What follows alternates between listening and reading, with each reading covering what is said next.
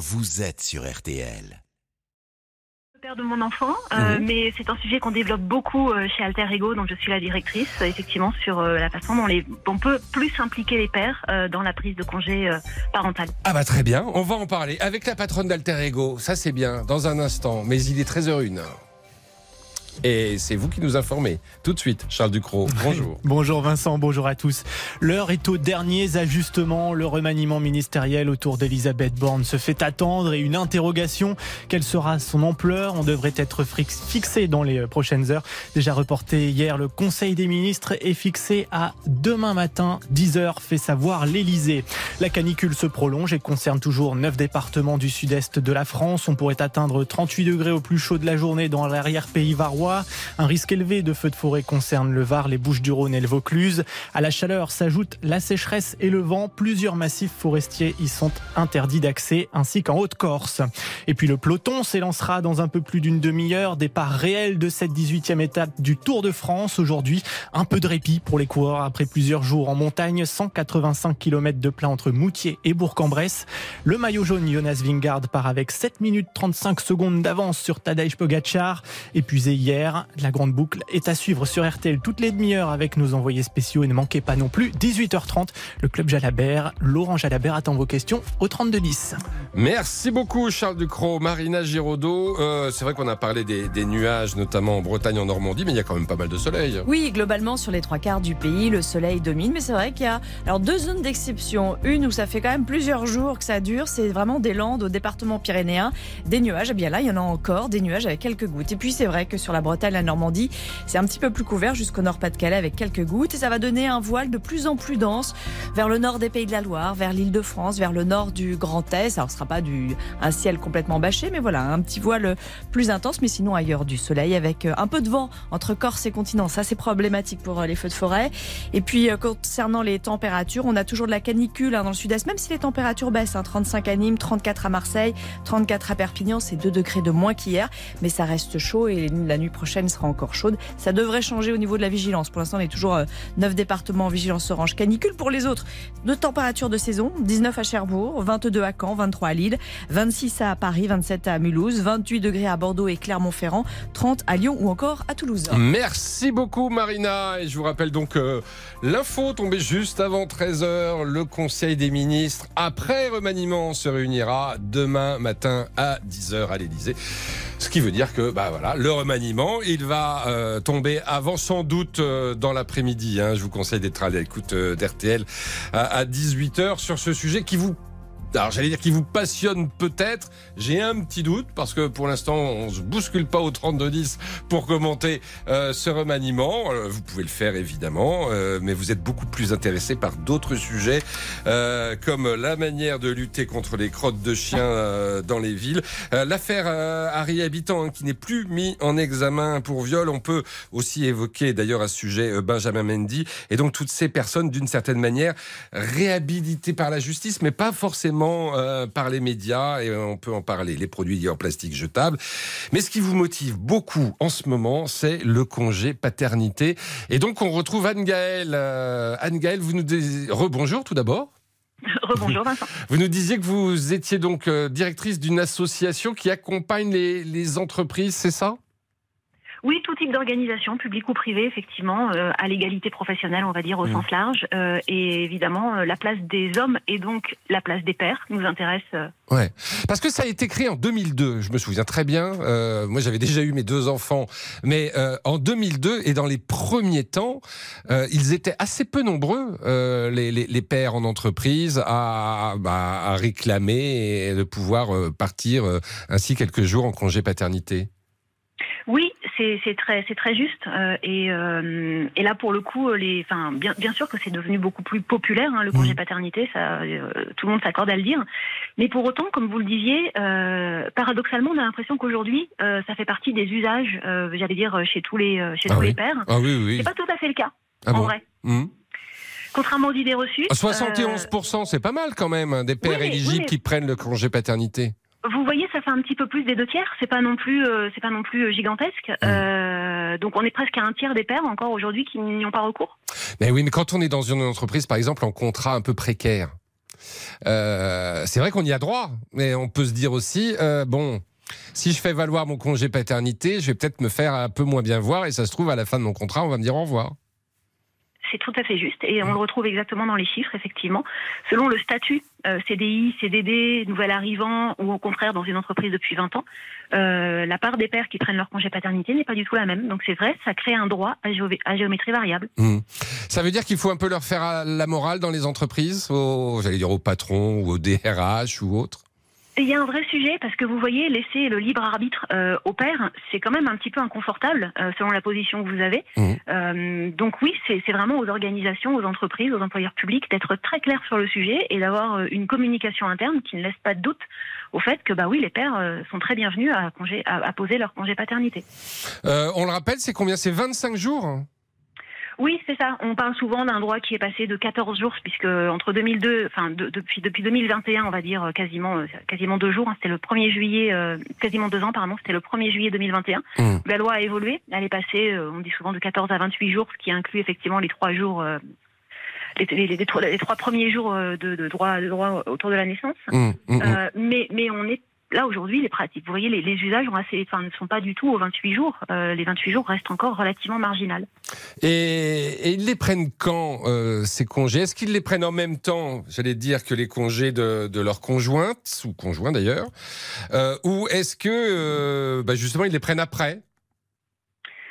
Ça dépend. Euh, ça- vraiment, ça dépend parce que euh, tout dépend. Il y, a, plus- il y a plusieurs variables en fait. Euh, ça dépend aussi de la date à laquelle, euh, bah, souvent, enfin, la, la mère accouche.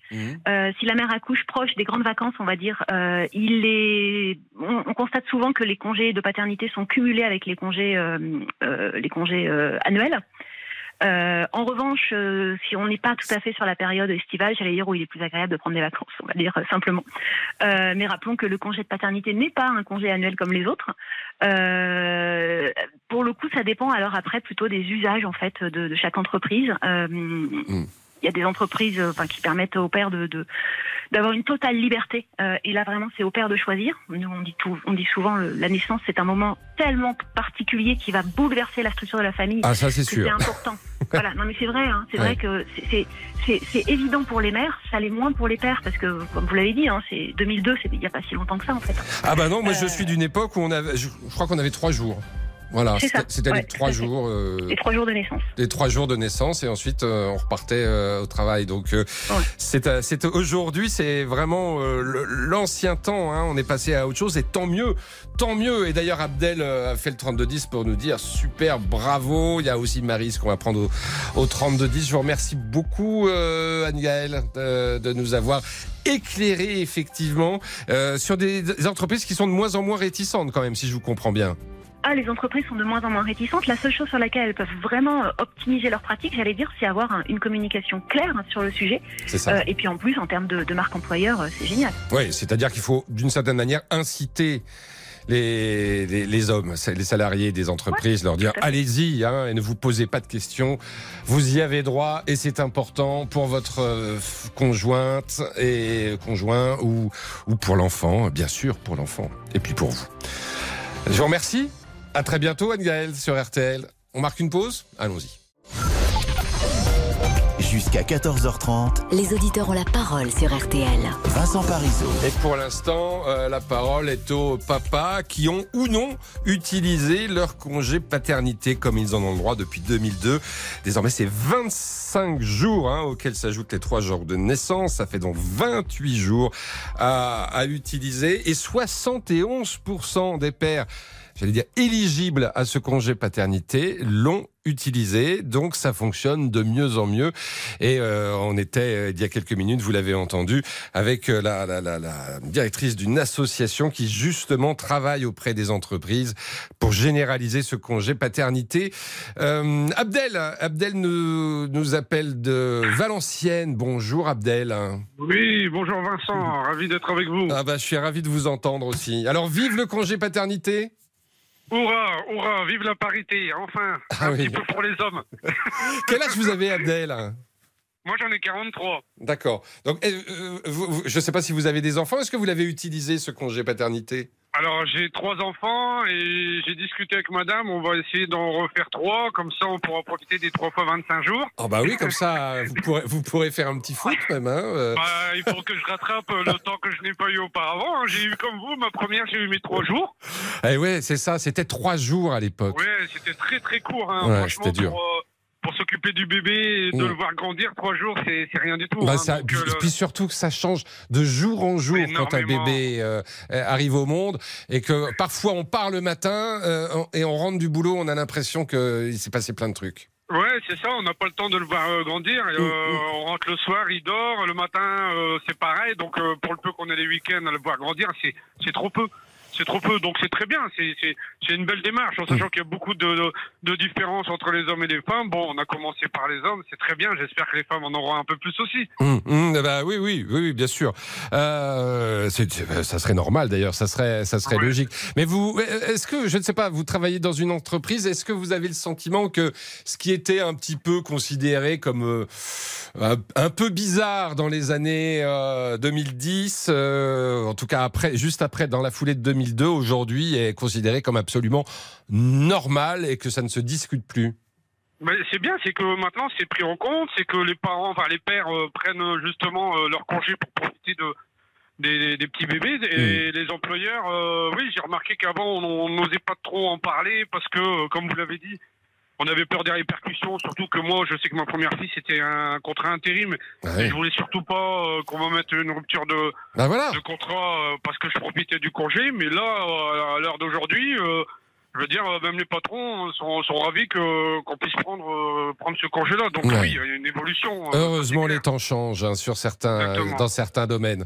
Euh, Vous pouvez rester avec nous parce qu'on va, on va discuter de Pas tout ça. Euh, J'aimerais que Marise euh, intervienne.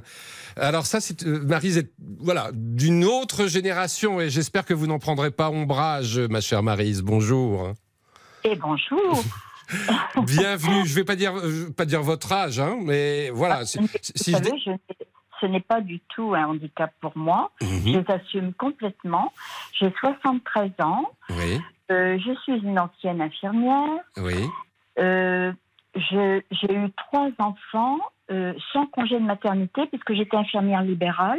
Ma sœur l'était également, donc elle, elle assumait euh, ma clientèle, mettons, dix jours avant l'accouchement et puis dix jours après parce que, mon Dieu, les clients, c'est les clients. Ça veut dire que dix jours après avoir accouché, Marise, vous repreniez le Oui. travail.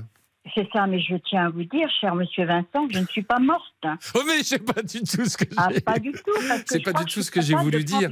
N'importe quand, Mmh. parce que euh, ben, moi j'ai des parents qui m'ont toujours dit, tu sais, euh, on n'est pas né sur un puits de pétrole, faut travailler. Donc on- je suis dans un autre, dans un autre euh, cercle pour vous expliquer Ouais, que Dieu sait si je suis pour que le papa, la maman aient leur place, etc. ouais. Mais tout de suite, je vais vous arrêter, monsieur. Mmh. en ayant été infirmière à domicile, ce n'est pas la quantité de temps auprès de l'enfant que c'est la qualité. Je peux vous assurer que statistiquement, il y a des pères hommes d'affaires qui sont rarement là, qui font 100 000 km par an. Moi, je l'ai vu, puis je l'ai vécu personnellement. Mmh. Mais il y a une grande efficacité quand ils sont là. Et si vous aimez mieux, ce qui me gêne, c'est que euh, le le papa veuille se substituer à la maman parce que je pense qu'ils ont vraiment chacun leur place. Mmh. Il ne faut pas rentrer dans la supériorité ou l'infériorité parce que alors là, je vais apporter une note d'humour à votre émission.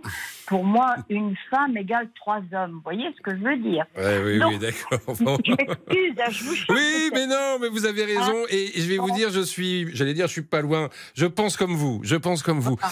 Mais euh, ça, ça veut dire, non, non, mais ça, ça veut dire, Marise, que vous, vous pensez que euh, c'est pas nécessaire ce, ce congé paternité de, de 25 jours et même 20, 28, en fait. Ben, vous savez, moi, je suis entourée, euh, mes enfants sont chefs d'entreprise, donc Mm. euh, quand je vous entends cumuler des congés, attention, attention, je, je veux critiquer personne, d'accord? Non, non, je non, suis bien sûr. être objective, vous savez qu'on est dans une scène économique dramatique Mm. et qu'en plus on veut rajouter des cumuls de congés avec congé paternité, machin. Bon, tout ce que vous voulez. Mm. Mais moi, je suis pragmatique parce que les affaires ne vont pas bien. Donc, qui c'est qui paye? Je suis obligée de poser la question fondamentale. Voilà, vous voulez, dire que finalement tout cela, euh, c'est encore à, à la charge de la société. Je- restez en ligne, Marise. euh, parce que euh, Françoise, ok, une jeunette, elle a 13 ans de moins que vous. Elle a mon âge, Françoise. elle veut intervenir. elle aussi, elle- elle a un point de vue. Je pense assez tranché et différent du vôtre. Et puis David aussi est au 3210. David Routier, lui, il a connu tous les systèmes avant et après. Et il dit après, c'est quand même mieux. À tout de suite. Jusqu'à 14h30. Les auditeurs ont la parole sur RTL. Jusqu'à 14h30. Les auditeurs ont la parole sur RTL. Et voilà Vincent Parisot. que Mathias Luguin entre en scène. Bonjour Vincent. Vous n'allez pas nous parler du, du congé paternité. Vous n'avez pas d'enfant encore. Euh. J'allais vous dire pas que je sache, mais C'est en préparation peut-être. on verra. Ouh là là, si mes parents écoutent, ne leur faites pas peur, je vous en prie. Bon, bref, travaillez le geste parfait d'ici là et dites-nous, euh, dites-nous ce qui nous attend pour la suite de l'émission. On parlera dans quelques instants de la lutte contre les crottes de chiens à Béziers, mais je vous propose également de nous appeler au 3210 pour réagir à l'affaire Harry Habitant. L'acteur euh, visé par une procédure de viol depuis 2021 vient de passer sous le statut de témoin assisté et cela intervient après l'annonce hier de la signature de Benjamin Mendy au FC Lorient, le footballeur reconnu non coupable de viol et tentative de viol. Alors, on vous demande, est-ce qu'ils pourront être euh, réhabilités? Est-ce qu'on n'en a pas un petit peu trop fait? Est-ce que l'opinion publique ne les avait pas déjà euh, condamnés avant tout ça? Hmm. Vous nous dites ce que vous en pensez, vous réagissez comme toujours au 3210 dès maintenant. Ouais, il y a l'avocate d'Harry Habitant hein, qui euh, estime que le tribunal médiatique juge et condamne trop rapidement. C'est vrai que euh, il y a un écart entre le temps médiatique euh, où tout le monde veut avoir une réponse et une idée tout de suite et le temps judiciaire hein, qui bah, justement laisse le temps à l'enquête et, et à la réflexion des, des magistrats. Et ça crée des écarts et c'est vrai qu'entre-temps, eh bien, une réputation peut être complètement euh, détruite et on peut en parler évidemment avec vous euh, au 3210. On retrouve notre congé, euh, notre congé euh, paternité qui séduit de plus en plus. Et Françoise voulait intervenir, peut-être après avoir écouté Marise. Bonjour Françoise. Françoise, est-ce que vous êtes avec nous? Parce que moi là, je ne vous entends pas du tout. Bah, moi, je suis avec vous. Ah, très bien, ça y est, je vous entends, c'est parfait. Euh, en plus, je vois que vous êtes délégué syndical. Oui. D'accord. Euh, je dis en plus.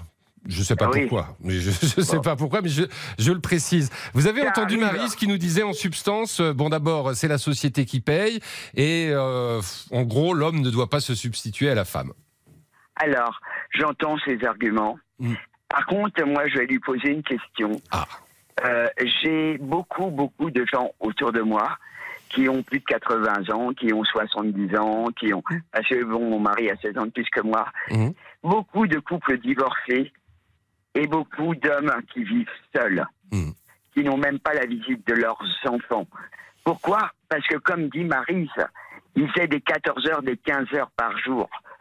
Le père était absent, même s'il était là pendant les vacances ou n'importe quoi. Il était trop absent pour créer le manque. Hum, hum, hum. Et donc là, aujourd'hui, on se rend compte qu'il y a des hommes qui vieillissent seuls alors qu'ils ont travaillé pour assurer le bien-être de leurs enfants, pour souvent leur faire faire des études. Et, et- et aujourd'hui, parce qu'il y a divorce, eh ben, c'est le moment qui récolte les fruits. Ouais. Et ça, il faut peut-être y penser aussi. Euh, je ne sais pas si vous voulez réagir, Marise, vous voulez réagir à ce que vient de dire euh, Françoise ou, ou pas? Oui, euh, Françoise, euh, je connais parfaitement le sujet en ayant été euh, dans de nombreux foyers, puisque j'étais infirmière à domicile. Mais il ne faut pas déplacer les problèmes. Je crois que il faut, il faut aider les gens, mais il ne faut pas les déplacer. La femme, c'est vrai que elle a, elle a sa place, elle a plus que sa place, mais on ne peut pas parer à tous les. Vous avez peur, j'ai l'impression, Marise, que ce congé euh, entraîne un peu un mélange Mais des, aura- un mélange des genres, c'est ça euh, Même pas, il y aura autre chose après. Hmm. On est dans une société. Madame me parle à juste titre du grand âge. Alors je peux vous dire que je peux en parler, mais je veux surtout ne pas. On Oui, a oui, créé- bah, bien sûr, c'est- un autre, euh, c'est un autre. Oui, pardon. Oui, on a créé une société qu'on assiste de A à Z. Mais l'essentiel n'est pas donné. C'est-à-dire qu'il n'y a plus d'empathie. Mais il n'y a plus d'empathie dans la famille, il n'y en a nulle part. Et les enfants, tout ça, c'est. Mais tout est. Je m'excuse, tout est à reprendre de A à Z. Euh, Moi, je- François, on, on comprend, on comprend bien vos interrogations. Euh, Je voudrais, qu'on reprenne Françoise euh, en ligne parce que euh, vous, si je comprends bien, Françoise, vous trouvez ça très bien, mais vous avez peur que, que ça ait des conséquences pour les hommes dans les entreprises.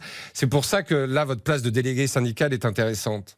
Oui, alors, bon, je viens, je suis en pleine signature des, des discriminations hommes-femmes dans ma société. Mm. Et comme on parle souvent de congé parental pour l'homme, euh, de congés, euh, les, les nouveaux congés de 25 jours aussi, j'ai posé la question à brûle pour point à ma, RH, qui aujourd'hui, les DRH sont souvent des femmes. hein. Et je lui dis, voilà, parce que moi, mon fils est dans cette situation. Mhm. Tu as un homme qui arrive, qui n'a pas travaillé deux ans pour élever sa fille. Parce que le contexte familial, il y avait euh, ma belle-fille gagnait plus, enfin bon, Mhm. euh, il peut y avoir des tas de raisons que l'un préfère l'autre. Enfin Oui. bon, le couple s'arrange comme il veut. Je lui dis, est-ce que tu l'embauches? Ah bah non, il a un trou de deux ans dans sa carrière, je me poserai des questions. Je lui pose la question, si la femme arrive avec deux ans d'arrêt, est-ce que tu l'embauches? Elle me dit oui, je lui donne sa chance, ça- Voilà. parce que justement, elle s'est arrêtée. Et là, Mm. la discrimination va être dans l'autre sens. Mhm. C'est- C'est-à-dire qu'il y aura peut-être plus d'égalité au niveau de l'embauche, parce que les deux pourront prendre les mêmes congés.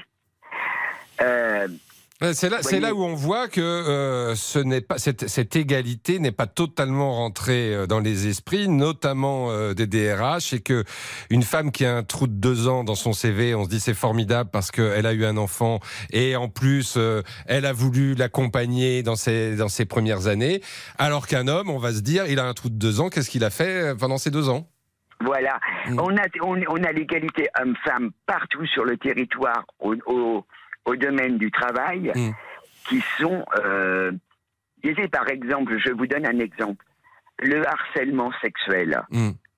Une femme va euh, le déclare, il n'y a pas de problème. Mm. Les hommes, un, ont peur, et deux, euh, on ne prendra pas sa valeur en compte. Ouais. Parce que quand le hiérarchique est une femme, le harcèlement sexuel et le harcèlement moral existent. Mm, mm. Je l'ai vu, hein, j'ai fait trois Oui, ans. oui, bien sûr. Et mais dans l'autre fait- sens, vous voulez nous dire que dans l'autre sens, euh, c'est pas du tout la, la même la même histoire.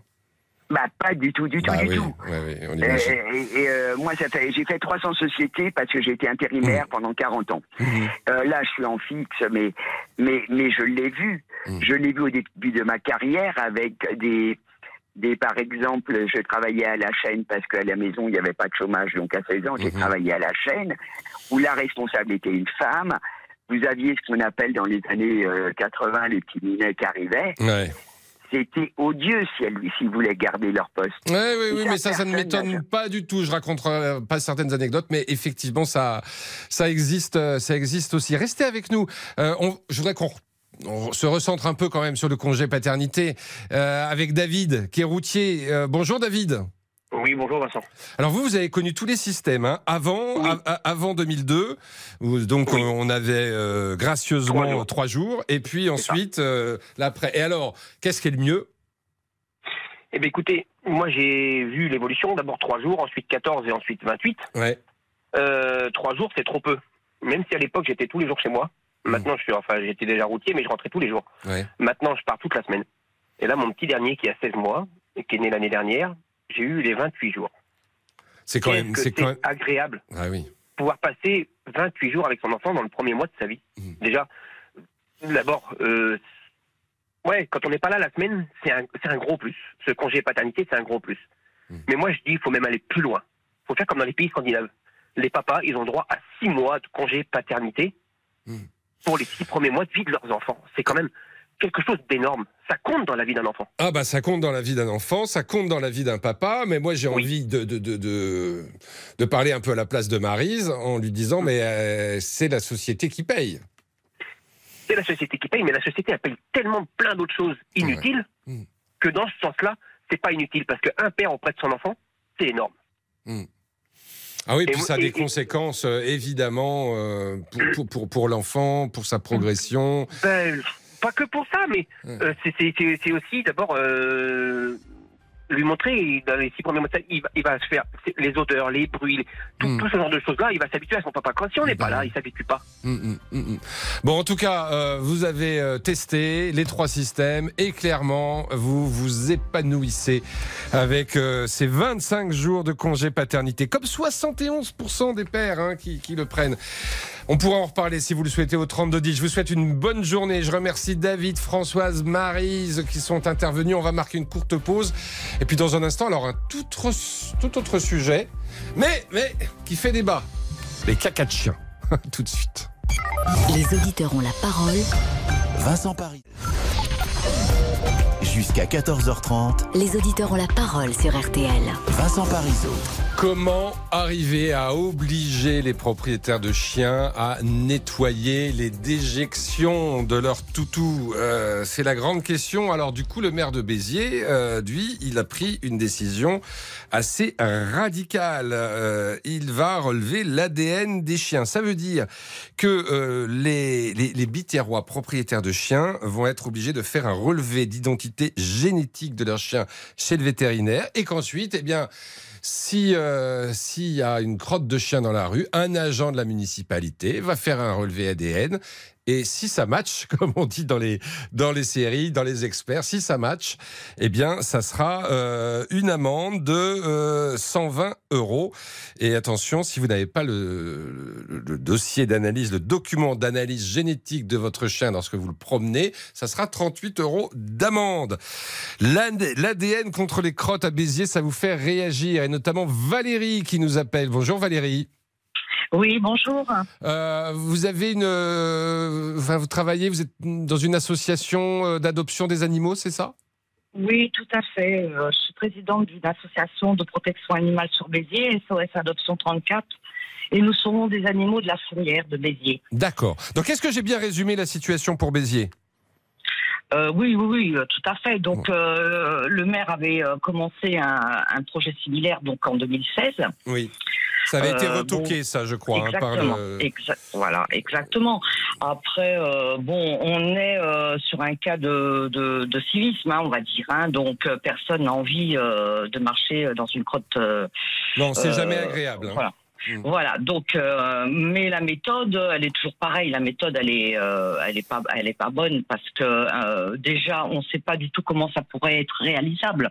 Vous vous rendez compte de vous demander un document d'analyse de, de- de- des excréments du chien à un vétérinaire, ça coûte de l'argent. Et puis, franchement, est-ce que les policiers sont d'accord pour ramasser les crottes de chiens, euh, les faire analyser? Enfin, ça, tout ça me paraît Il un faudra peu. poser la question à Robert Ménard. Vous pensez que c'est un peu de la com euh, Ah tout à fait, non non, Mm. tout à fait. En plus de ça, c'est une provocation parce que appeler ça un un passeport, comment ils ont dit? Un passeport, ah, euh, ça ressemble trop euh, passeport génétique obligatoire, vous voyez. euh. Ouais.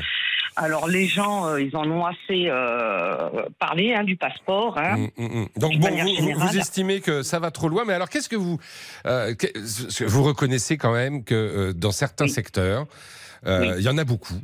Euh, et que euh, voilà, euh, c'est franchement pas agréable de, de, de, mettre le pied dedans. Euh, qu- Qu'est-ce qu'il faut faire pour un peu pour, pour- Bah, pour obliger? Est-ce qu'il faut, faut muscler les amendes C'est 35 euros par exemple l'amende à Paris, alors que pour vous donner un petit exemple, à Madrid, ça peut aller jusqu'à 1500 euros. Et sinon, si vous voulez pas payer cette somme, on vous oblige à nettoyer.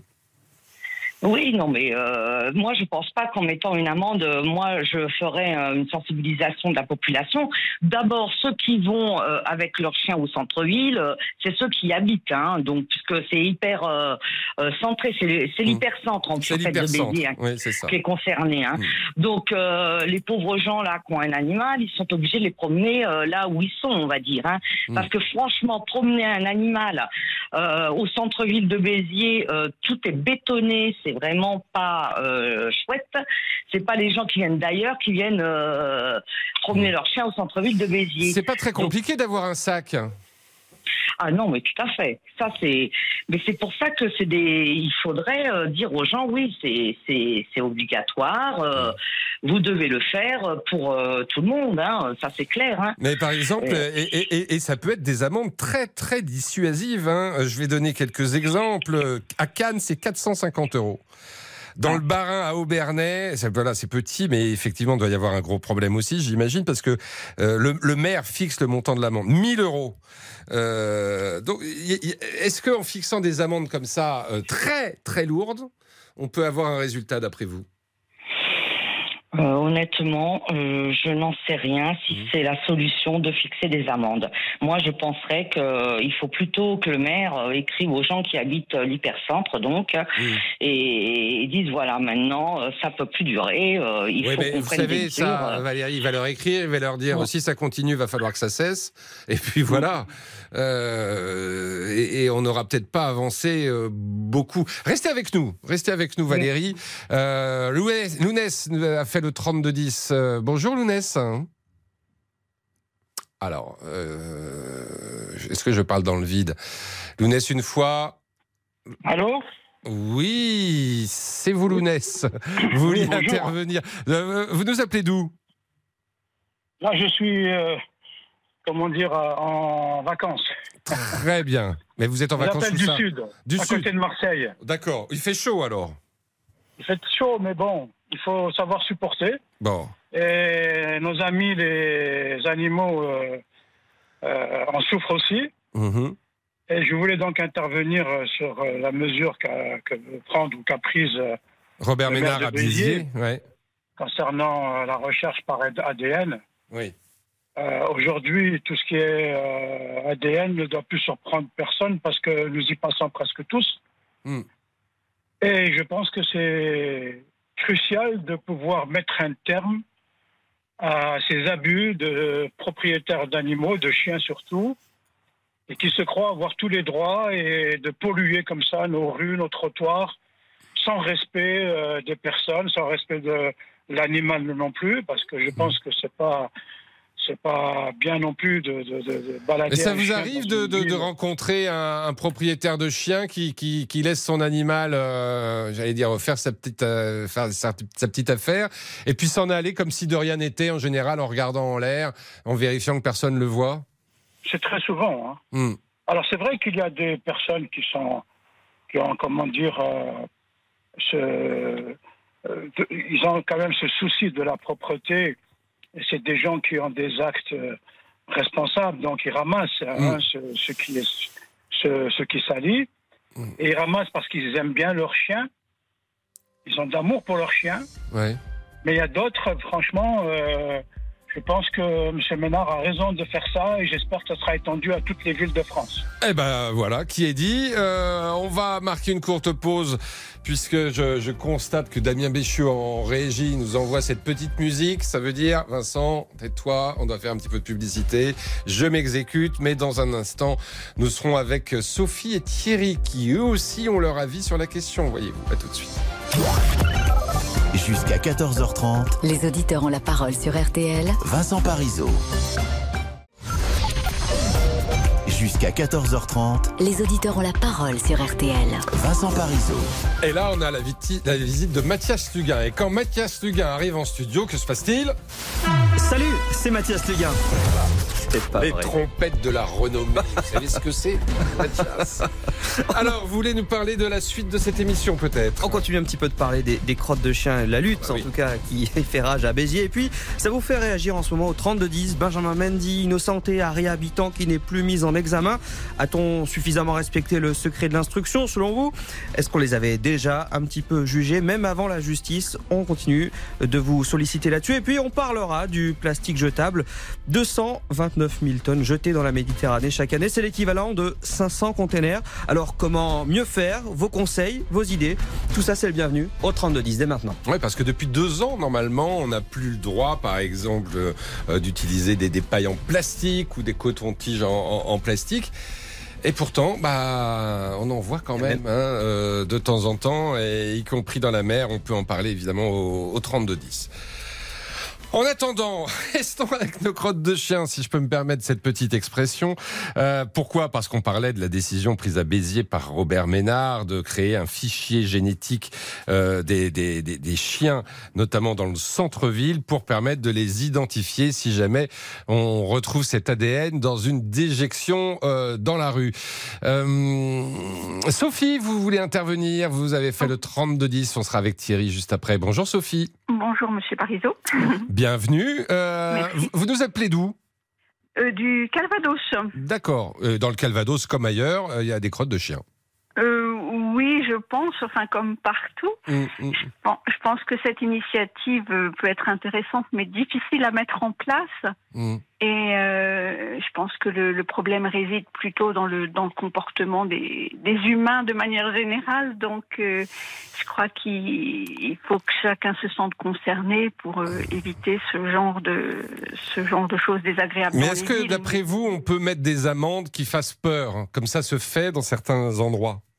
Ben, faire des amendes, comme j'ai entendu quelqu'un qui était interviewé tout à l'heure, qui disait qu'il n'y a que quand on fait payer les gens qu'ils se sentent concernés, mais déjà la, mise en place de, cette procédure risque d'être compliquée parce que je suis pas sûre que tous les, les propriétaires de chiens se manifestent. Hmm.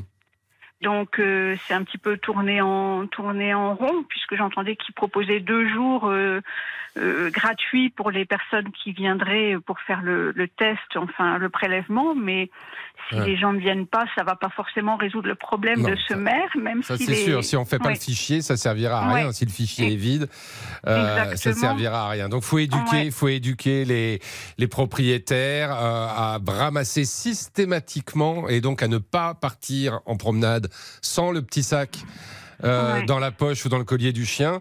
Et puis aussi, d'ailleurs, je, je lis votre, je lis votre fiche, euh, les éduquer sur le thème euh, que euh, un animal, ça, ça sème et ça se garde jusqu'au bout.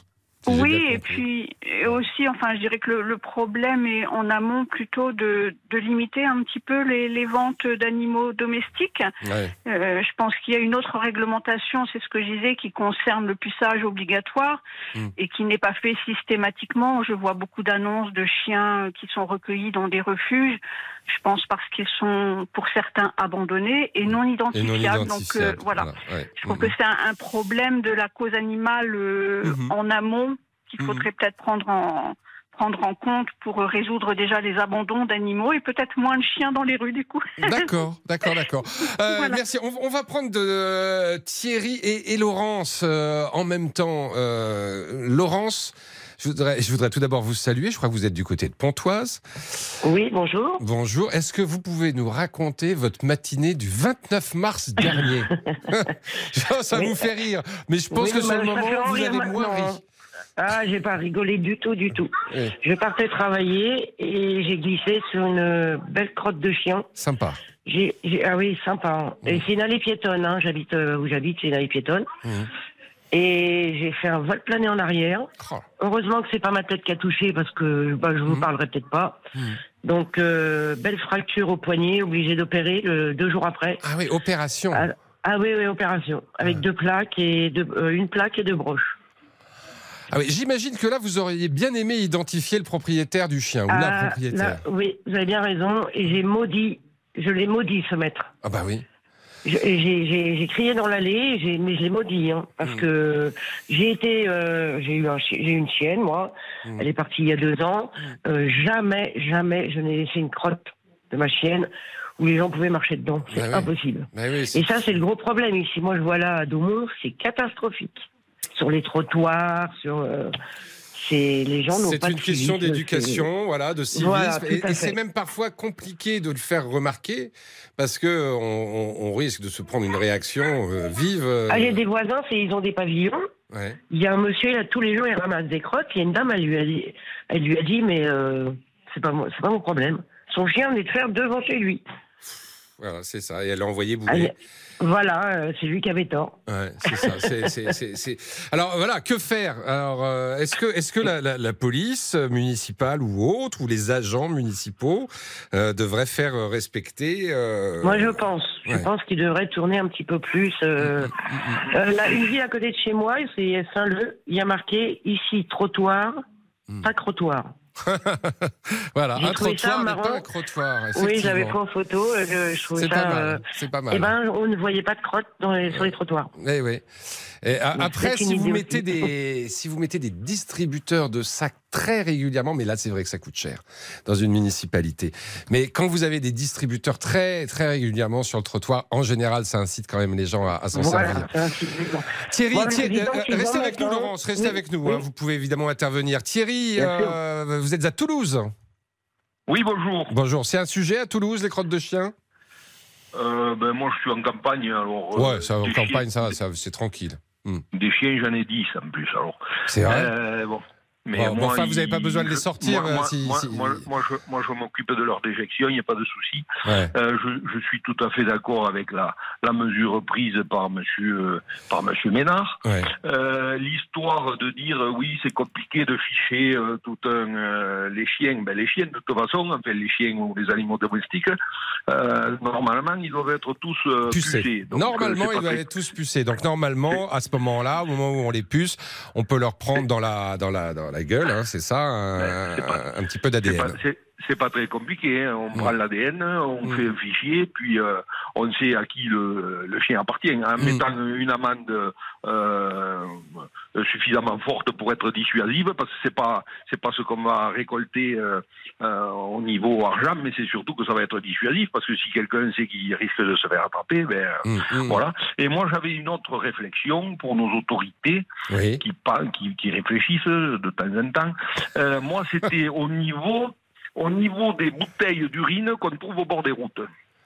Ah bon? Alors, il y a, il y a- il y a les crottes de chiens, mais euh, il y a. Vous avez des- vous trouvez des bouteilles d'urine euh, au bord des routes? Ah oui, oui, oui, Alors là, c'est pas d'urine quand- humaine, j'imagine, hein, parce que. Voilà, voilà, voilà. Alors, c'est pour ça que moi, j'avais. Mais pourquoi euh, dans- pourquoi en bouteille? Je je comprends pas. Ah, ben ça, c'est parce que les camions, ils Ah, ne c'est s'arrêtent pas. C'est des routiers. Et puis euh, les routiers, enfin les routiers, ou- oui, je présume que c'est plutôt les routiers. Mais moi, moi, je serais d'avis parce que bon, euh, quand on n'a rien à se reprocher, moi, ça me dérangerait pas d'être fiché. Et euh, ça serait que ben, le, le- toutes les personnes soient fichées. Et puis, Ah ben, alors là, on est dans ça. un On autre. a- on oui, a- oui, je vous vois on- venir, on Thierry, bords mais de- si. On a des bords de- de- de- d'autoroute, des bords de, de, de route qui sont à des endroits jonchés de bouteilles d'urine. Euh, Moi, ben, moi, je me mets à la place de ceux qui doivent le- les ramasser. C'est quand même. euh, Bah, déjà des bouteilles, même, pas c'est vidées même d'urine, c'est pas quoi, hein. normal. Mais bon, mais cela dit, on peut pas ficher tout le monde. euh, Et pourquoi? Bah parce que alors là, ça pose quand même un, Quand on un sérieux quand problème. à se reprocher, Ah non, mais ça, je suis d'accord avec vous. Mais bon, c'est un petit peu plus compliqué que ça. Convenez-en, Thierry, que la mesure aurait sans doute du mal à être euh, à être appliquée. Mais mais mais en tout cas, vous. la- la- J'en conviens, mais si- s'il y avait une amende euh, suffisamment dissuasive, Ah. euh, je pense que, ben, au, au pire, si jamais ils n'ont pas le temps de s'arrêter, euh, ben, ils peuvent uriner dans la bouteille, mais après, quand ils s'arrêtent, ils la vident dans, dans une toilette. Ils jettent pas les bouteilles Non, mais c'est ça, c'est ça. Comme, Et puis- comme, comme on le voit partout, même Et- en campagne. Moi, je suis à un endroit où il y a un endroit, là, on est en pleine campagne, Mm, et mm. il y a une, une bouteille qui a été jetée avec de l'urine dedans. Je, je Mm. sais pas, moi, je, je sais pas où c'est commis, mais c'est pas normal. Non, non, non, bah, bien sûr, c'est absolument pas normal. Euh, écoutez, on va, on va essayer de, de, de faire en sorte euh, que les choses évoluent. Je ne sais pas si ça Relayez sera. le message, relayez Ah, le message. Voilà, on va participer, on va dire, à cette prise de conscience sur RTL. On relaie le message. Et puis, on verra si, euh, du côté de Béziers, euh, ce, ce, ce fichier ADN canin euh, a euh, des effets positifs sur la propreté des trottoirs qui ne sont pas des crottoirs, comme le disait tout à l'heure cette auditrice que je remercie, Laurence, Sophie, Thierry, qui sont intervenus au 3210. On marque une courte pause et on vous retrouve dans un instant. À tout de suite. Jusqu'à 14h30, Les auditeurs ont la parole sur RTL. Jusqu'à 14h30, Les auditeurs ont la parole sur RTL. Vincent Parisot. Les touillettes, les couverts, euh, les pailles évidemment, les cotons-tiges, tout ça c'est terminé, c'est fini, ça ne doit plus être euh, en plastique. Ça ne, c'est, c'est- ça- ça- depuis 2021, depuis juillet 2021, c'est interdit et pourtant, eh bien, deux ans plus tard, on n'y est toujours pas. C'est l'eurodéputé euh, Pascal Canfin qui a mené une étude en Grèce, en Italie, en Espagne, en France. Alors c'est pas en France que la situation est la pire, visiblement c'est en Italie. Mais ce qu'il constate, c'est qu'en France, il y a quand même pas mal de trous dans la raquette et que, euh, notamment, euh, souvent, on se retrouve face à un commerçant qui vous dit, bah, je vous donne une touillette en plastique, mais c'est parce que j'en ai encore en stock. Il faut bien vider les stocks. Depuis deux ans, on imagine qu'il avait quand même de sacrés stocks. Et puis, euh, c'est qu'il n'y a pas beaucoup de contrôle. Voilà euh, ce que nous dit euh, le rapport de Pascal Canfin. Les produits en plastique jetables, quand est-ce qu'on va vraiment pouvoir s'en débarrasser? On en parle tous ensemble au 3210 et on a Julien qui, qui nous appelle. Bonjour Julien. Bonjour, bonjour. À Chazelles-sur-Lyon, hein, c'est ça? Tout à fait, c'est ça. Alors, qu'est-ce que vous en pensez, euh, vous, de, de, de- Alors- de- de la situation aujourd'hui, deux ans après l'interdiction hein? Deux ans après l'interdiction, effectivement, il y a eu du changement. Oui. Il n'y a Je plus de paille, par exemple, vous n'en trouvez plus des pailles en plastique Alors, ouais, alors les pailles en plastique, on les trouve plus. Par contre, les pailles en carton, on les trouve bien. Mhm. Mais c'est imbuvable. C'est sûr, c'est sûr qu'au bout d'un moment, ça n'aspire plus. C'est imbuvable. Mm. Il existe des pailles réutilisables. En métal En inox. Oui, c'est ça. En paille. Il y a Mm. des pailles en paille, pour le coup. Mm. Euh, réutilisables. Déjà, ça, ça devrait être mis dans les mœurs. Mm. Les bouteilles d'eau. Moi, je fais, je, je suis énormément sur la route. Ouais. Je suis entre 80 et 120 000 limites à l'année. euh, J'espère que c'est pas vous qui laissez vos bouteilles en plastique euh, pleines d'urine au bord des routes, hein, Non, comme non, on non. disait tout à l'heure. Non, hein. parce que moi, je suis civilisé, je m'arrête sur les arts services, sur Oh. les autoroutes, il y en a un tous les 10 km. Bah oui, c'est fait pour ça. Voilà. Mais non, non, enfin, moi, je, je, je circule énormément sur la route. Donc, effectivement, j'ai des bouteilles d'eau dans la voiture. Mhm. Mais on arrive à faire des bouteilles de lait en carton.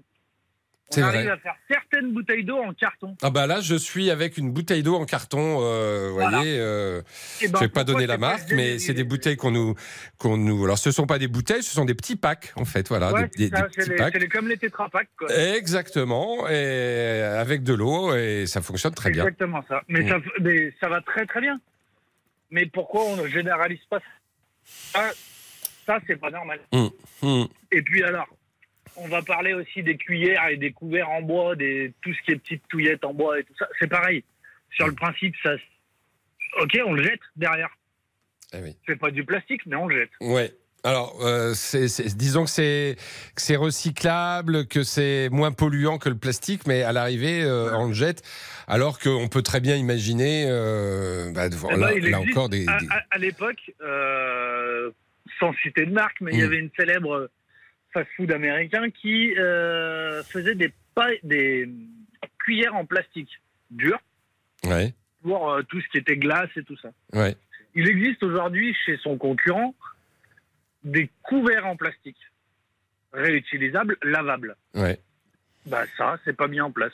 Hum, hum. Il y en a énormément de fast-food où il n'y a rien de mis en place. Oui, oui, bah ça, euh, on le voit bien. Alors, euh, j'ai une question, euh, puisque vous nous dites que vous êtes beaucoup sur la route. Donc, vous mangez en, euh, vous mangez en voiture. Les sandwichs, vous Ah bah, les les achetez, les triangles sous plastique Ah, je les... bah là encore midi, là, j'ai mangé un, un triangle. hein. Ah, bah, vous avez dû bien manger, oui. Ouais, super. Mais non. Et, et cet emballage, il est quand même, voilà. Eh ben, il existe une euh, des marques euh, concurrentes à celle que j'ai achetée aujourd'hui, Ouais, qui sont faites en carton. voilà. Bon, que l'upercule soit en plastique euh, recyclable, pourquoi pas? Mais il y voilà, en a mais qui ça, en sont tout cas, ça évolue. Vous notez quand même qu'il y a une évolution qui est positive. Mais Ça, c'est, Oui, il faut on- quand même on le, d'accord. faut quand même le On est reconnaître. d'accord. Par contre, dans encore beaucoup de fast-food, eh ben, les gobelets, il y en a encore beaucoup, beaucoup, beaucoup qui sont pas passés au, Voilà. à la vaisselle euh, lavable. Voilà, et, et c'est ce- et, et- ce que dit Parce Pascal Canfin, c'est qu'il n'y a pas, y a pas suffisamment de contrôle aujourd'hui euh, en France. Merci beaucoup ça. Julien, je vous souhaite une belle journée. On va marquer une courte pause, on va s'informer et ensuite Denise veut intervenir parce que elle aussi, elle estime que les plastiques, ça suffit. À tout de suite. Politique, sport, culture, l'actualité complète en un clic sur rtl.fr. RTL. Il est 14h. Et à 14h sur RTL, Charles Ducrot nous informe. Bonjour Charles. Bonjour Vincent, bonjour à tous. Signe d'un remaniement imminent, le Conseil des ministres initialement prévu mercredi se réunira bien demain matin à 10h, précise l'Elysée. Les derniers ajustements sont en cours entre la Première ministre Elisabeth Borne et le président Emmanuel Macron. Reste à savoir l'ampleur des changements opérés. Nous ne manquerons pas de vous informer sur RTL. La canicule continue de s'étendre dans le sud de l'Europe. En Grèce, le gouvernement prévient les moments difficiles ne sont pas encore passés. 44 voire 45 degrés sont attendus dans le centre du pays. Plusieurs sites touristiques comme l'acropole d'Athènes sont fermés au public. Si une amélioration est à noter sur le front d'importants feux de forêt à l'ouest d'Athènes, les autorités craignent que le vent se renforce à nouveau. En France, la canicule concerne toujours neuf départements du sud-est, les Alpes-Maritimes, les Alpes de Haute-Provence, le Var, le Vaucluse, les Bouches-du-Rhône, le Gard et l'Hérault, ainsi que la Corse. À Pietralba, par exemple, c'est en Haute-Corse. La température n'est pas descendue en dessous de 25 degrés la nuit dernière, un record. Et ça devenait compliqué, comme l'a confié Ange à Pierre Bazin pour RTL. Les autres nuits, euh, on ouvre un peu euh, la fenêtre, il y a un peu. Mais là, c'était Là, c'est du vent chaud qu'il y avait. D'habitude, ça baisse un peu plus. La seule nuit qui a été vraiment chaude, c'était celle-là, celle qui est passée euh, le soir euh, à la maison à la clim. Sinon, euh, s'il fait trop chaud, on n'arrive pas à dormir, on transpire, c'est pas agréable. Mais après, il y en a qui qui l'ont pas. Hein. Dans ma famille, il y en a qui qui l'ont pas, qui mettent le ventilateur. Mais ouais, là, la nuit dernière, je sais pas comment ils ont fait. Propos recueillis par Pierre Bazin pour RTL. Allez, on file sur la route du Tour de France. RTL. Tour de France 2023. Vous le savez, RTL vous donne rendez-vous toutes les demi-heures pour suivre la grande boucle. 18e étape aujourd'hui entre Moutier et Bourg-en-Bresse. On vous retrouve Nicolas Georgerot, bonjour. Bonjour. Où en est-on en ce début d'après-midi? Un peu plus de 17 km euh, parcourus et pour les hommes de tête, bientôt la, la traversée de la localité de Notre-Dame des Millières. Euh, c'est une étape, une 18e étape avec un sprint massif attendu, mais il y a une échappée euh, depuis le début de cette journée. On va retrouver Vincent Serrano sur la moto RTL avec devant le Danois Casper Asgreen, le Belge Victor Kampenarts et puis celui que vous connaissez bien, le Norvégien Jonas Abramsen. Il compose l'échappée du jour. Ah oui, effectivement, ce qui arrive à maintenir un écart d'une minute 25, une minute 30 sur euh, des portions euh, vraiment rectilignes, des longues lignes droites euh, à découvert du vent qui souffle un petit peu. Allez, 20 km heure. Il y a beaucoup de soleil. Le thermomètre de la moto RTL affiche déjà 30-31 degrés. voilà, une minute 25 pour ce et déjà des équipes de sprinteurs qui se mettent à l'avant, qui maintiennent cet écart pour ne pas laisser partir trop devant avec Jaiko notamment et puis Alpecin de Koenig évidemment pour Jasper Philipsen qui pourrait sur cette étape eh faire la passe de 5, cette cinquième victoire sur le Tour de France 2023. Mais la route est encore longue, il reste à peu près 140 km. Et il reste euh, aussi deux petites ascensions. Euh, ce sont les difficultés du, jour, mais euh, évidemment c'est bien peu par rapport à ce qu'on a vécu ces derniers jours. La côte de Chambéry, le haut, la côte de Boissieu, ce sera un petit peu plus tard dans l'après-midi. À tout à l'heure. À tout à l'heure. Merci messieurs, Vincent Serrano et Nicolas Georgerot, envoyés spéciaux d'RTL sur les routes du Tour de France. La météo de ce jeudi, la vigilance orange canicule, on en parlait, se poursuit pour neuf départements du sud-est. Le ciel sera nuageux de la Bretagne aux Hauts-de-France avec quelques averses possibles. Ailleurs, le soleil devrait s'imposer excepté au sud de la Garonne où quelques ondées sont attendues. Comptez 35 degrés à Nîmes, 34 à Marseille et Montpellier, 30 à Lyon et Toulouse, 28 à Strasbourg, 26 à Paris, 23 à Lille. C'est à Brest qu'il fera le plus frais avec 19 degrés. Les courses pour finir ce jeudi à Vichy. Les pronostics d'Alexandre de Koopman. Il vous conseille de jouer le 6, le 5, le 16, le 13, le 4, le 7 et le 2. L'outsider d'RTL, le 13, Cham Sabad. J'ajoute que le numéro 11 est non pertant. Voilà, vous savez tout. Les retours à 14h et 4 minutes. Des auditeurs ont la parole avec vous, Vincent. Merci Charles Ducrot et vous reviendrez à 15h pour d'autres informations. Alors on va reprendre notre euh, discussion sur les plastiques euh, avec euh, Anita, avec Denise, avec Nurten dans un instant. je profite de votre présence, Mathias je vais vous faire réagir. Parce que là, il y a une info qui va concerner, qui va intéresser tout le monde. C'est aux États-Unis la loterie, la grande loterie qui s'appelle le Powerball, euh, qui vient d'annoncer qu'elle a un gagnant. Combien il a gagné?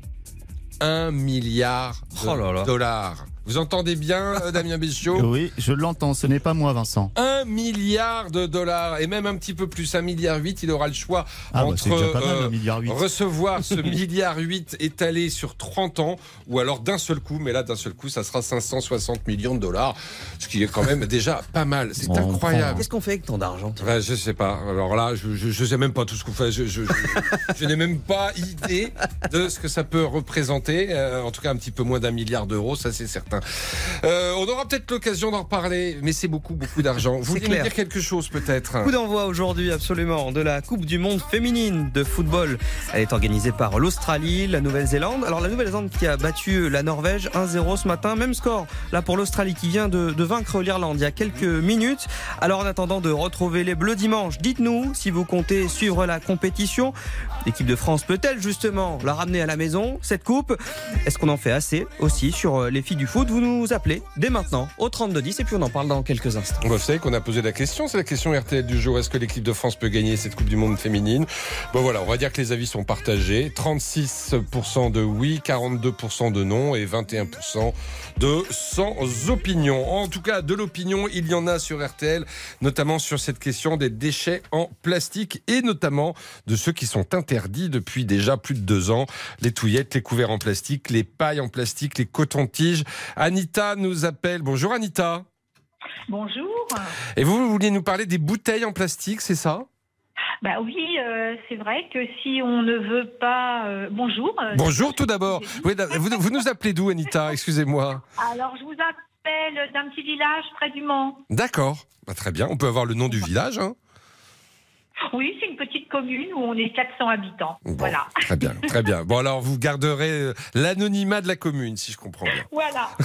Euh, oui, oui, oui. Bah, le plastique, ouais, c'est vrai que ça fait toujours réagir. Euh, bon, déjà parce qu'on sait bien que euh, ça occasionne, comment dire, des libérations de microparticules Mm. Euh, dans l'organisme et que voilà, ça génère euh, des cancers hormonaux comme euh, prostate, sein, etc. Mm. Mais euh, surtout même euh, quand, par exemple, euh, on veut consommer euh, de l'eau, mais pas de l'eau du robinet, mais de l'eau de source ou minérale, là on n'en trouve qu'en plastique. Ou alors les rares qui sont euh, en bouteille, elles sont euh, hors de prix. Oui, oui, en général, c'est pour la période des fêtes. À Noël, on nous sort les belles bouteilles en verre. Voilà, Euh, joli, euh, Mm, mm, voilà, mm, mm. A- voilà, à, à consommer euh, au quotidien, évidemment, euh, c'est tout à fait autre chose. Et alors, du coup, vous faites quoi? Vous, vous, vous, vous essayez d'éviter les, les- tous- les ustensiles en, en plastique les... Ben, J'essaie, euh, j'essaie, mais, mais, mais c'est compliqué euh, d'y parvenir. Ouais, parce ouais. que regardez même euh, les médicaments, quand on prend des médicaments, Mm. ils sont tous pelli- pelliculés Mm, mm. avec des, des emballages en plastique. Ah, on aura du mal à en sortir, ça c'est certain, hein, du plastique. Mais, mais il faut faire des... Il Vous faut... allez à l'hôpital, vous avez votre plateau repas qui est servi dans des plats en plastique. Euh, voilà, vous allez dire que je suis euh, très euh, axée sur. Non, non, non, non, non, non, non, mais écoutez, vous... Ouais. Restez en ligne. Denise, euh, vous êtes d'accord avec ce, ce que nous explique Anita, que c'est pas facile, mais qu'il faut arriver à lutter contre ce plastique qui est omniprésent partout et pas seulement dans ce qui est officiellement interdit depuis deux ans. hein, je le rappelle, hein, les petites touillettes pour le café, les couverts en plastique pour le euh, pour, pour le pique-nique, les pailles en plastique, les cotons-tiges, tout ça c'est interdit, on le rappelle désormais. hein. Bonjour, Denise. Bonjour, bonjour tout le monde. Je suis tout à fait de votre avis. Et quand, ben, pour le pique-nique, euh, on peut prendre nos assiettes et puis on les emmène chez nous et on les passe au lave-vaisselle. Bah, comme on Voilà. faisait avant. Hein. Bah, évidemment, moi, c'est ce que je fais. hein. Mm. Bon, mais euh, il y a une chose aussi que j'ai regardé l'autre fois le reportage au Guatemala. Euh, c'est scandaleux. C'est scandaleux. Alors, parlez-nous de ce Euh, reportage parce que là, ça m'échappe un petit peu. Qu'est-ce qui s'est passé? Eh bien, euh, donc, euh, c'est la capitale, je ne me rappelle plus de son nom. Mm. Pourtant, je suis forte en géographie, mais je ne me rappelle plus de son nom. Et euh, Oui, il n'y a, pas- a de tri, et il y a les bouteilles en plastique, et si- il y a- ça fait toute une, disons, un océan, une, une île de plastique. Il n'y a plus de poissons dans les rivières. Euh, À ce il- point-là Ah oui, à ce point-là. Il Voilà, je pense Bon, que C'est tout pas- simple, Guatemala, c'est Guatemala City. hein. Oui. Bon, bref. Bon, c'est peut-être loin C'est- chez nous, C'était une, mais- une parenthèse, mais c'est- c'est c'est une catastrophe. Oui, mais bon, euh, et- mais chez nous aussi, c'est chez nous aussi, il y a des, il y a, il y a- il y a des, il y a des soucis et. Oui, tout à fait. Mm, mm. Euh, vous allez, euh, sais pas, au bord d'une rivière, vous voyez des bouteilles en plastique qui se baladent.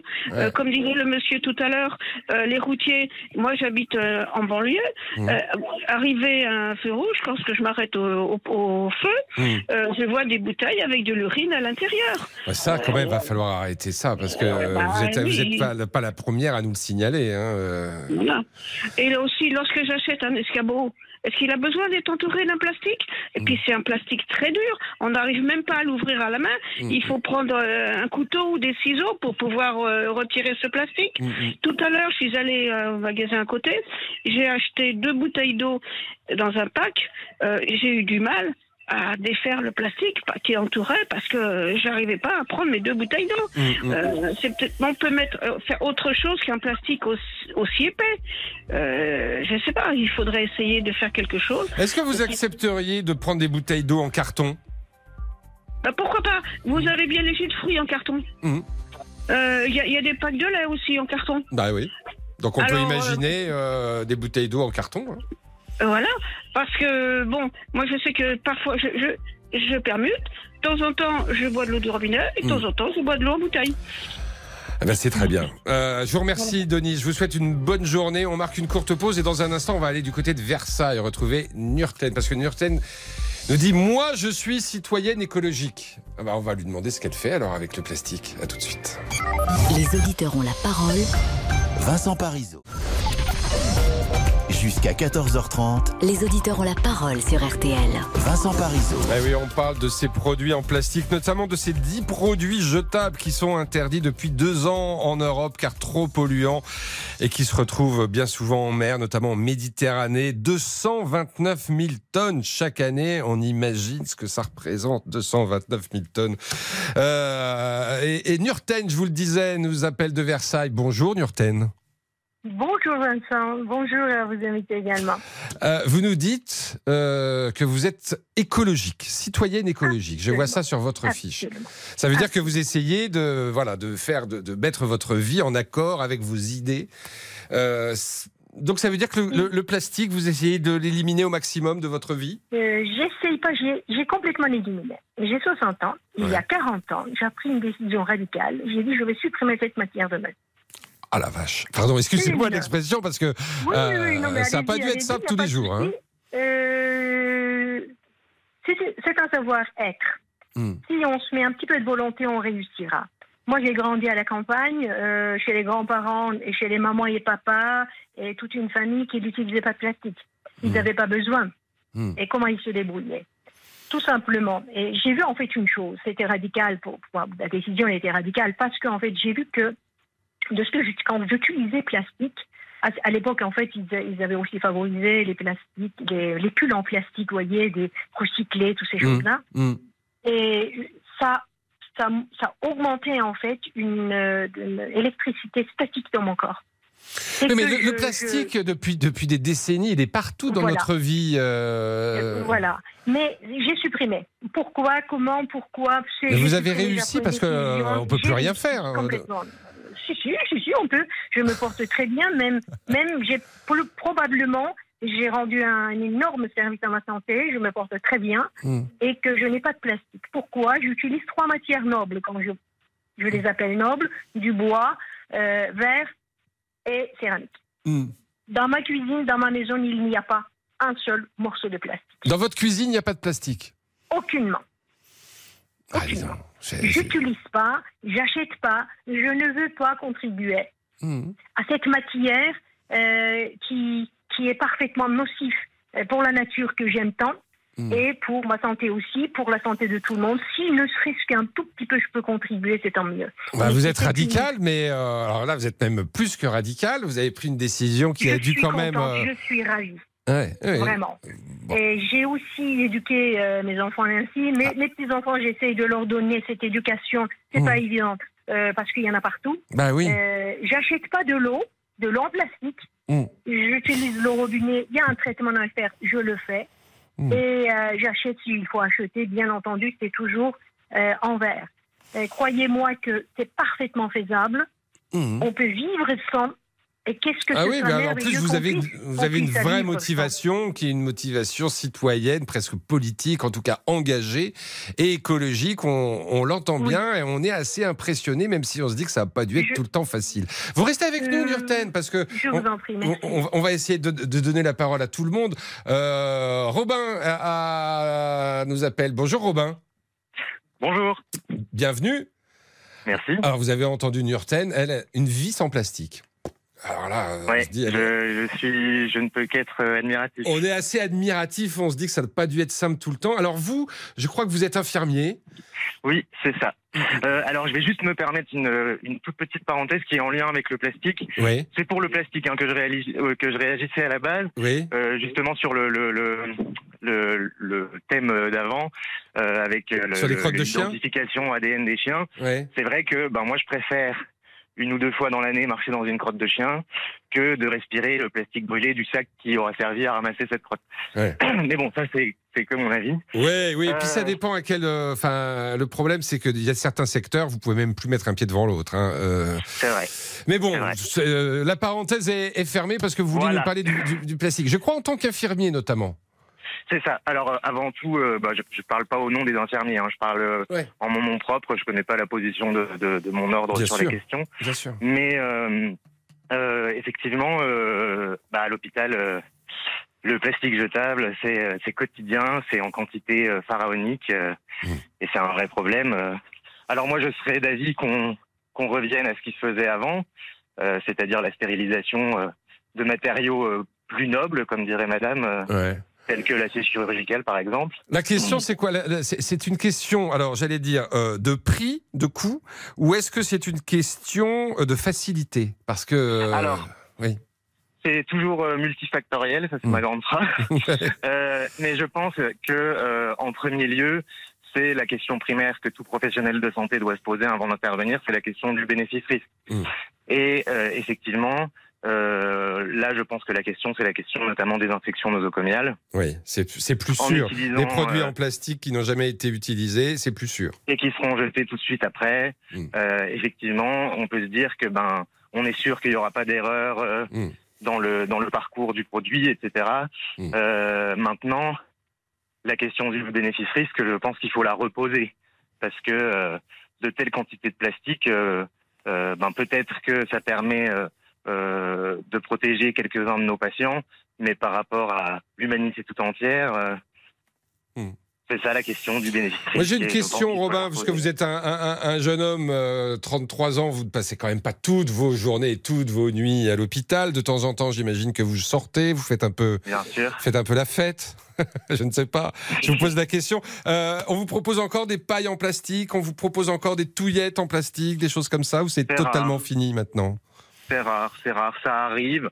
Je pense que euh, il y en a qui qui liquident leur stock. Est-ce que c'est bien Est-ce que c'est pas bien? J'en sais rien. Est-ce qu'il ferait mieux de le mettre tout de suite euh, dans un bac de tri? Je ne sais pas. Pareil, la question du tri, euh, je ne sais plus moi-même. Euh, euh, euh, on voit, euh, je, je sais plus. Alors je sais plus si. Enfin, il y a eu une, euh, un reportage. euh, euh, indépendant hein, sur euh, sur internet, je ne sais plus c'était quel youtubeur avait fait ce reportage où on voyait nos fameux euh, nos fameux sacs jaunes remplis de nos bouteilles de lait en plastique, etc.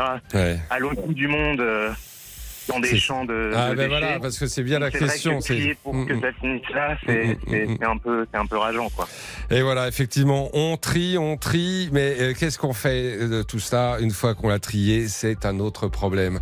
Merci beaucoup en tout cas, euh, Robin. Je vous souhaite une belle journée. Je remercie Nurten également. Bravo pour cette vie sans plastique. On va marquer une courte pause. Dans un instant, on va parler euh, foot et notamment foot féminin parce que le mondial vient de commencer. Grégory, il est super fan de foot. À tout de suite.